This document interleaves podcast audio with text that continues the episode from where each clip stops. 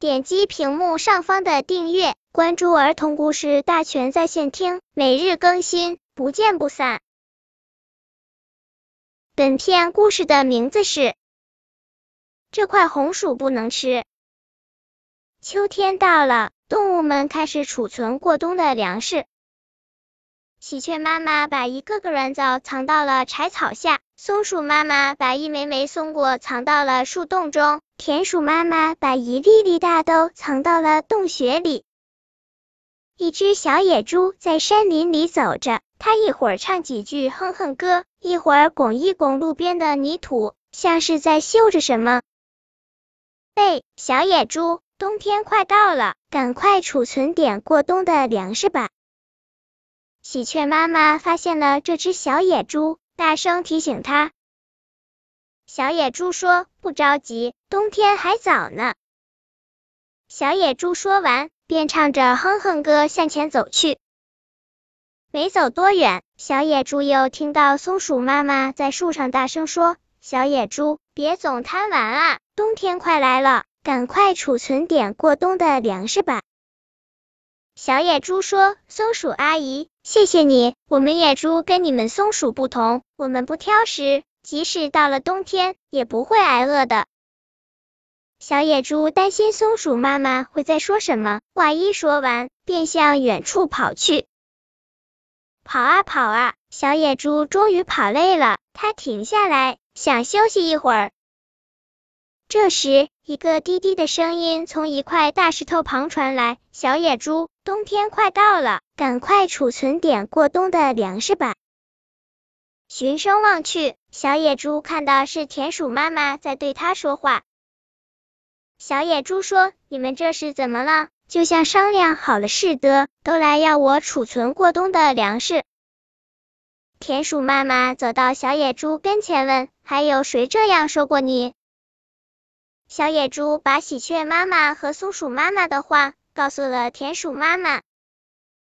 田鼠妈妈说：“既然大家都这么说，当然是有道理的了。那你就赶快储存粮食去吧。”臭老鼠，狗咬耗子多管闲事。小野猪没好气的骂了一句，闷闷不乐的向前走去。田鼠妈妈听到狗咬耗子的时候，还以为有狗跑过来了呢，吓得赶忙钻到大石头后面的洞穴里去了。时间在不知不觉中过去，很快秋天过去了，冬天到来了。当白雪覆盖了原野、山林的时候，动物们都很难找到食物了。喜鹊妈妈只好凭着记忆去挖开厚厚的雪，寻找藏在柴草下的软枣吃。为了节约粮食，松鼠妈妈多数时间都在睡觉，只有在饿了的时候才去吃几个松果，然后继续大睡。田鼠妈妈储存的粮食比较多，它多数时间都是藏在暖暖的地下室里，吃香香的大豆。小野猪可就惨了，因为没有储存粮食，它只好到山下的村庄旁，从农民扔出的垃圾中捡拾可吃的东西。有一天，小野猪很幸运，它竟然捡到了一块红薯。小野猪一口就把红薯咬到了嘴里，没来得及仔细咀嚼，就咽了下去。可是，小野猪在咽下红薯没多久，便感到肚子有点不舒服。他以为是红薯太凉，又吃的太快造成的，所以他也就没在意。小野猪又找了些其他的东西吃，然后便回家了。因为在村头能找到红薯吃，所以第二天一大早，小野猪便又来到了这里。一来到垃圾堆旁，小野猪便兴奋起来。他看到垃圾堆边有好几块红薯呢。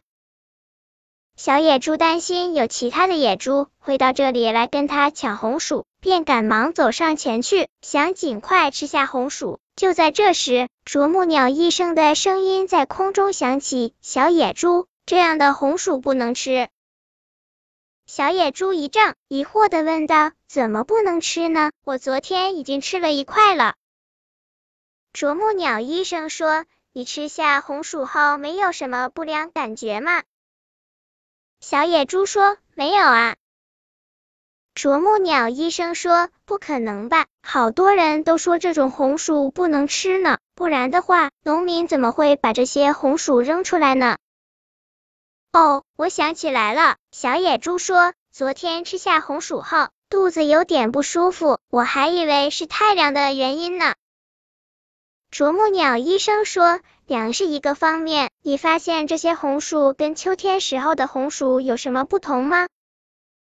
小野猪说：“我没怎么注意，看着都一样的。”啄木鸟医生走到一块红薯旁，翻弄着红薯说：“你看，这些红薯上有一些黑斑。”哦，是有些黑斑呢。小野猪仔细看了看后说：“你是说有黑斑的红薯就不能吃了吗？”“是的，不能吃。”啄木鸟医生说：“红薯表面出现黑褐色斑块。”表明红薯已经受到黑斑病菌一种霉菌的污染。黑斑是红薯排出的毒素，有剧毒。这种毒素不仅使红薯变硬发苦，而且对人体肝脏影响很大。这种毒素无论使用煮、蒸或烤的方法都不能使之破坏，所以有黑斑病的红薯，不论生吃或熟吃，都能引起中毒。啊！小野猪有些惊慌的说：“我昨天已经吃下了一块红薯，可怎么办呢？”啄木鸟医生说：“幸亏你吃的少，没有大的妨碍，以后可不要吃这种带黑斑的红薯了。”小野猪说：“谢谢你，我记住了。”啄木鸟医生飞走了，小野猪又开始寻找其他可吃的东西。本篇故事就到这里，喜欢我的朋友可以点击屏幕上方的订阅，每日更新，不见不散。